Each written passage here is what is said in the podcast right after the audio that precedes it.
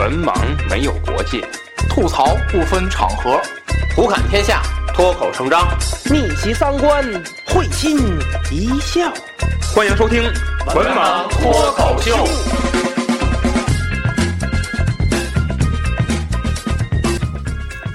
Hello，大家好，欢迎收听最新一期《文盲脱口秀》，我是安飞。嗯，今天呢，由我给大家录制一期呃《文盲游记》的节目。那么咱们闲话少说，呃，今天呢，给大家带来的是贵阳啊，贵阳。嗯，其实呢，我去呃贵阳的这个旅程呢，还去了另外的一个地方啊，是呃西江的千户苗寨。那么我就按照这个时间的顺序啊，来给大家来介绍这两个地方，一个贵阳，一个西江的千户苗寨。嗯，这次旅程呢是去年的嗯七月份，嗯，在咱们长沙之后啊，就听友们可以听之前长沙那期节目，我是在从长沙呃旅行完成之后呢，直接坐着高铁，嗯，就杀到了贵州。呃，为什么会选择贵州呢？呃，因为都说这个贵州啊，在夏天当夏天的时候很凉爽，啊，所以说就出于一个出于一个很简单的一个理由啊，就把这个贵州呃列为了一个这个旅行的地方。但是呢，在做攻略的时候发现，这个贵州非常大，可玩的地方呢也非常多。呃，因为行程呢比较有限啊，所时间比较有限，行程呢。呃，也不可能像这些职业旅行者一样很长，所以说呢，就选择了千户苗寨，还有贵阳。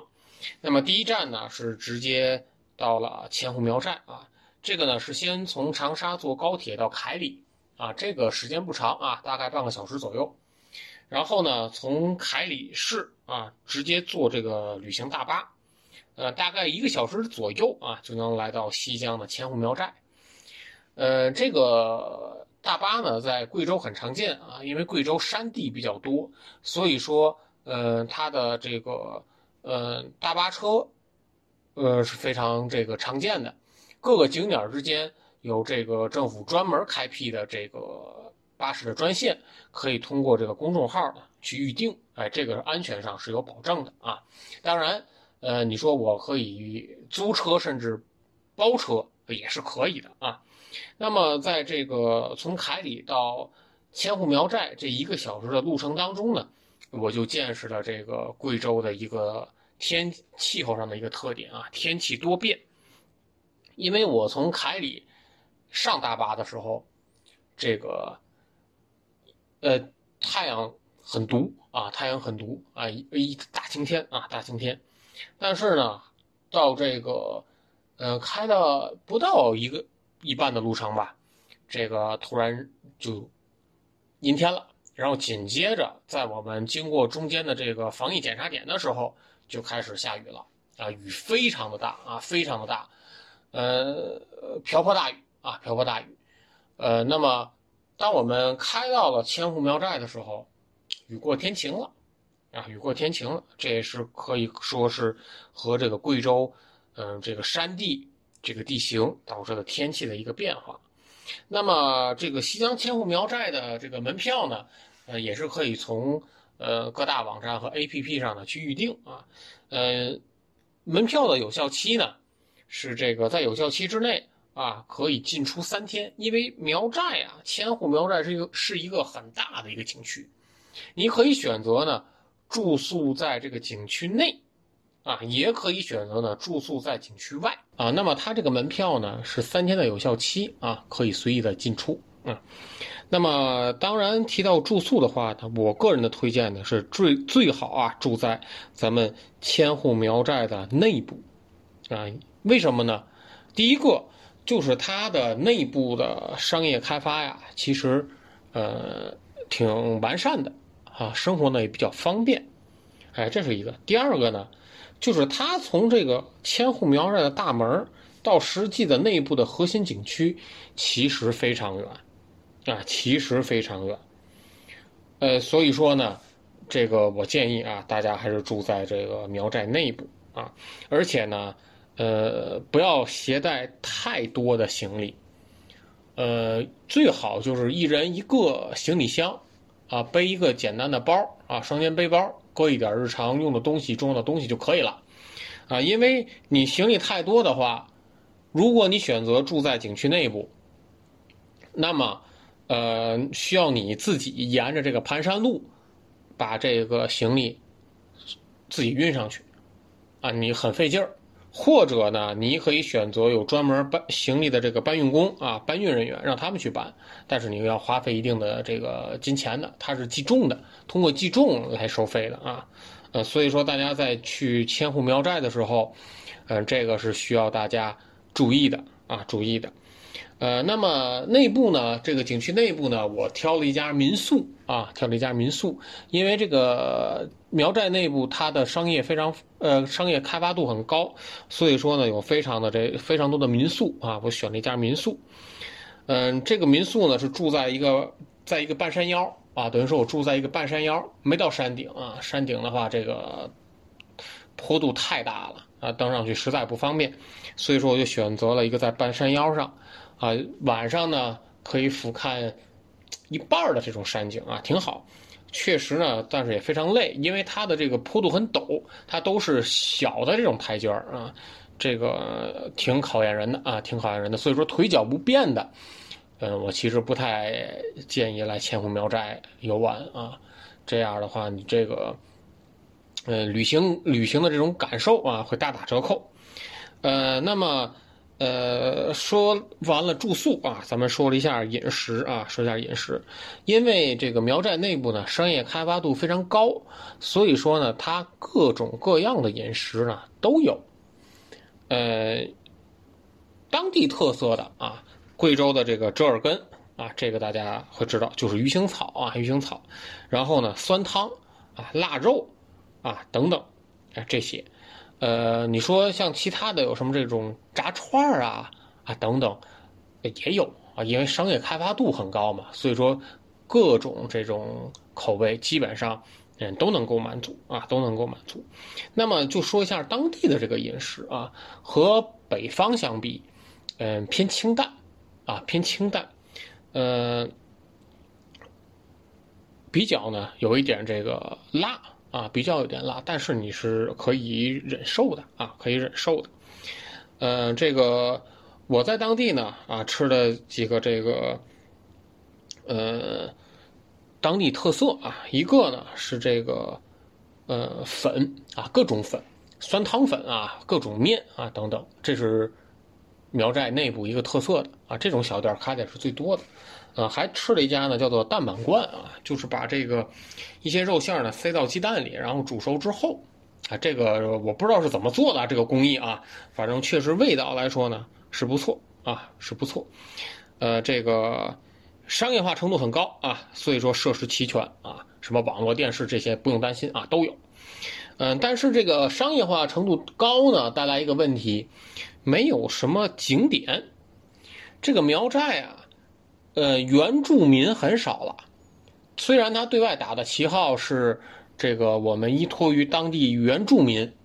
啊做的这个呃一个景区，大家可以近距离的欣赏这个原住民，但是呢，因为它商业开发度太高了，所以说原住民呢很少，大部分都是商铺以及租房的，啊或者说这是开民宿的一些人，他住在这儿，啊原住民很少，景点也很少。嗯，商铺林立啊，除了刚才说到的吃饭的这些，还有什么这个卖一些银器的啊，苗寨啊啊银制品啊银制品，还有呢这个呃食品上，比方说腊肉啊，这个很多啊卖腊肉的，还有这种啊所谓的当地特产的这个苗家的做的这种酥糖啊，这个也有，还有的更多的呢就是服装啊，出租服装，然后跟妆啊拍照啊这些。啊，这些，呃，所以说呢，这个景点呢很很少，呃，那么这个有名的啊，比方说这个什么风雨桥啊，所谓的就就其实七七就是七座桥嘛，啊，七座桥，每一座桥有一个不同的寓意，嗯，没有什么特别的地方。如果说真的想看纯天然的话，也就是呃山的还得往景区里面走。啊，有一个这个梯田，呃，有个梯田，这个是为数不多的当地人在耕种的一个这个梯田。嗯，这个地方呢，呃，和咱们平原上的耕种不太一样啊。但是从远远处观望来看的话，景色是非常好的啊，景色是非常好的。然后呢，这个呃，可以走一走看一看啊，但是大家要牢记啊，它的路不太好走。所以说，一定一定要量力而行。虽然景区内部的开发度很高，但是它的这个呃内部的一些观光车啊，只是通过那几个地方设站，不是说所有的地方都有站啊。你万一走的太多，走到那儿累了回不来，哎，这个就很麻烦啊。嗯，总的来说呢，这个嗯千户苗寨呢，嗯，没有太多的这种自然景观。啊，自然景观没有，主要的呢就是这个，啊，看一看苗家的一些生活的气息吧，你还是能够看到的啊，各种的头饰啊，男男女的一些这个呃特殊的装扮啊等等，这些是有的啊，这些是有的。呃，我去的时候就还看了看这个当地篮球赛啊，因为恰好组织一个篮球赛，嗯，这个呃打的也挺激烈的啊，这个可可以看一看。呃，我个人建议啊，一到两天足够。啊，一到两天足够。呃，这个地方啊，不再多做太多的这个介绍了。那么从这个千户苗寨这个出来之后呢，就直接的去坐到了这个呃坐大巴啊，到了贵阳，也就是贵州的省会啊贵阳。那么从千户苗寨到贵阳，呃，气候上没有太大的变化，还是非常凉爽的啊，非常凉爽的。嗯，大概是七月份的天啊，大概二十六七度啊，二十六七度是最高温啊，最高温有的时候最最多的二十九、三十啊，就就到这个意思啊，就到这个意思，不会这个太高啊。夜晚的话，当太阳落山之后，哎，这个呃是比较舒适的，比较凉爽的。那么贵阳呢，就非常大了啊，这个城市是非常大的。那么我们呢，呃，选择了住在地铁站旁啊，但是大家要注意，这个贵阳的地铁线路呢是比较少的。我在去年去的话，呃，两条地铁线啊，两条地铁线，呃，基本上吧涵盖了一些景点，但是呢，有很多地方呢也是不通地铁的。我建议大家还是在地铁站周围去住。这样出行呢比较方便啊。那么我选择呢是在这个喷地铁站叫喷水池啊，喷水池相当于，呃，类似于天津的这个滨江道、和平路啊这种商业的，呃，但是呢，给我的感觉是不如滨江道和这个，呃，这种商业街比较这么繁华。因为我到的时候，呃，下午，然后我就经了一个晚上。它的人流没有像这个，呃，天津的滨江道这么的密集啊，所以说，但是呢，能看到这种商圈啊，商圈，呃，所以说呢，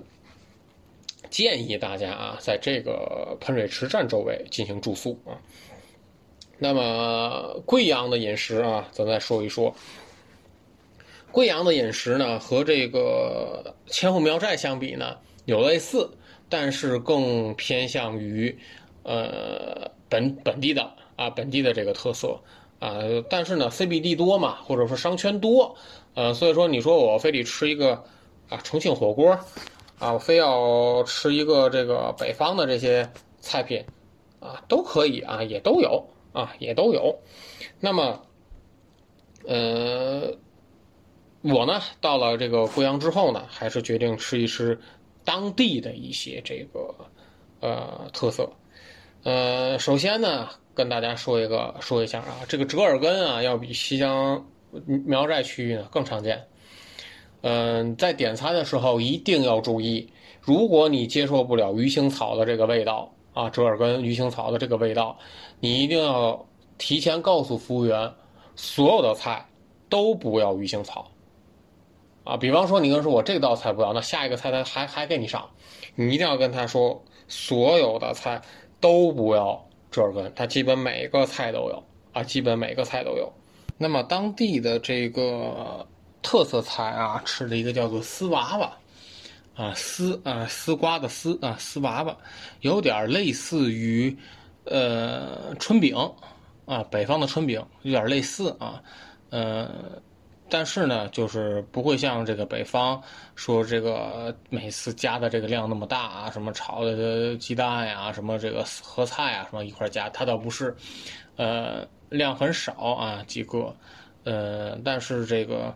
呃，显著的一个区别呢是，咱们这边可能是抹面酱啊，但人家这个贵阳这边呢是。呃，放一种叫木姜子油啊，这个具体我也不知道这是怎么榨出来的啊，呃，叫木姜子油啊，放这种，呃，整体的这个味道呢偏淡啊，偏淡。呃，还吃了一个呢是豆腐圆子啊，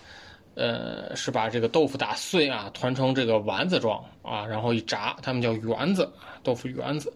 那么在贵阳的这几天呢，还吃了一个是糯米炒饭，就是咱北方的这种炒饭呢，一般是蒸好的大米。啊，蒸好的大米饭，然后加蛋啊，怎么样的去炒？但是这个贵州这边呢是糯米，用糯米炒啊，有点类似于把粽子这种来炒的这种感觉。我个人不是特别喜欢啊，不是特别喜欢。呃，后面面呢就是各种酸汤啊，各种酸汤，比方说吃过的酸汤鱼，呃，还有一个酸汤的牛肉火锅。呃，比较开胃啊，比较开胃。其中这个酸汤鱼非常生猛啊！我一直以为的酸汤鱼就和咱北边的这种酸菜鱼或者南边酸菜鱼差不多，这种鱼片儿啊，放在酸汤里，它不是，就是整条鱼啊下到酸汤里，啊，给人感觉特别生猛。呃，但是它的这个酸汤味道呢，嗯，确实不一样。它这种有一种，我在这个吃这个酸汤鱼的时候，发现有种当地的这种西红柿。还不是像这种北方的什么圣女果，或者咱这种大的西红柿，还不是，嗯，口感特别酸，能感觉到它酸汤可能跟这个西红柿有关系啊。嗯，还有呢是早餐特别流行的一种叫做肠旺面，啊，就是这种这个啊大肠啊大肠肠呃这种做的这种面，呃形式特别多，啊还分这个软哨和脆哨，其实就是这个。猪油，啊，炸的啊，软哨和脆哨啊，这么一之分啊，呃，可以去尝试啊，可以去尝试。但是整个的这个食物的这个特色来说，我觉得不如这个我在长沙吃的这么的啊酣畅淋漓啊，啊，这是这个呃食品啊。那么再说说景点嗯，贵阳的景点呢，就要比这个千户苗寨要多了啊。首先呢，我去了一个是乾陵山啊，乾陵山，呃，五块钱的门票啊，呃，山的坡度啊比较大啊，比较陡啊，但是呢，这个植被很好啊，有阴凉啊，有阴凉。然后呢，这里面呢有这个动物园是免费的，而且呢有野生的猴子啊，就是它有一个区域啊，专门有一个标语说这个游客注意啊。呃，尤其是拿好手上的这个也有带吃的的，拿好手上的这个吃的，免得被猴子直接过来抢走啊！因为有过啊，有过，就说这个有这个游客啊，正在这儿正吃着小吃呢啊，这猴子下来给抢了啊，有过这样的。呃，而且呢，能在这里面看到很多的当地人啊，当地人就习惯拿它当当一个这个锻炼啊，跳舞啊，这个。一个一个休闲的场所啊，休闲的一个场所。然后呢，第二个地点呢，去了叫花溪夜郎谷，啊，花溪夜郎谷是在花溪区啊，呃，是人工堆砌的一个巨石阵啊，你都是用各种各样的石头啊，各种各样的石头在那里堆积出来的，呃，形状啊，这个石头它宣传说是还是用废料。啊，还是用废料堆积出来的，呃，有什么这个石屋啊、石人呐等等，这样，嗯，比较小啊，因为我去的时候，大部分的地方还在施工，啊，还在施工，然后呢，这个，呃，没有开放啊，没有开放，二十元的一个门票，嗯，各位这个听友们，呃，自己看吧，这个值不值啊？值不值？然后呢，这个呃第三个地点呢，去了一个叫青岩古镇啊，这个是一个大坑啊，虽然叫做古镇，但是就是一条商业街啊，一条商业街，呃，千篇一律啊，首饰银器。各种小吃，啊，就是这些，那就是这些，千篇一律，呃，没有什么特别的，没有什么特别的，呃，也没有特别的一个，呃，建筑啊，感觉就像类似于南市食品街啊，就这这种地方，呃，不推荐大家去啊。呃，第四个是去的贵州的这个省的博物馆啊，这个非常好，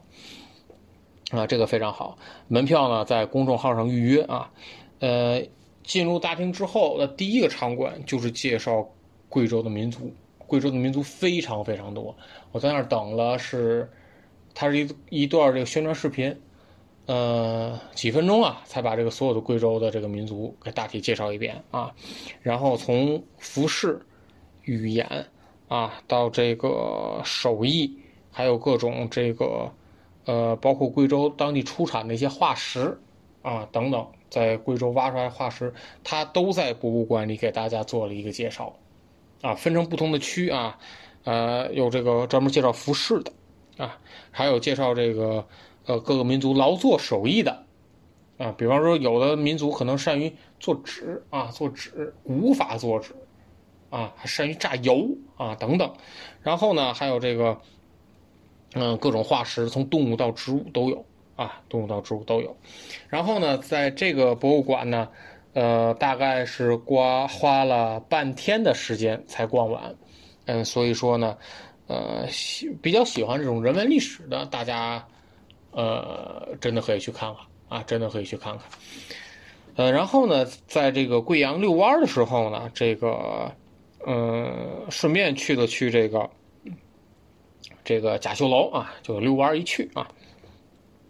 呃，那么比较好评的其他景点呢，就是我们这次呢没有去啊。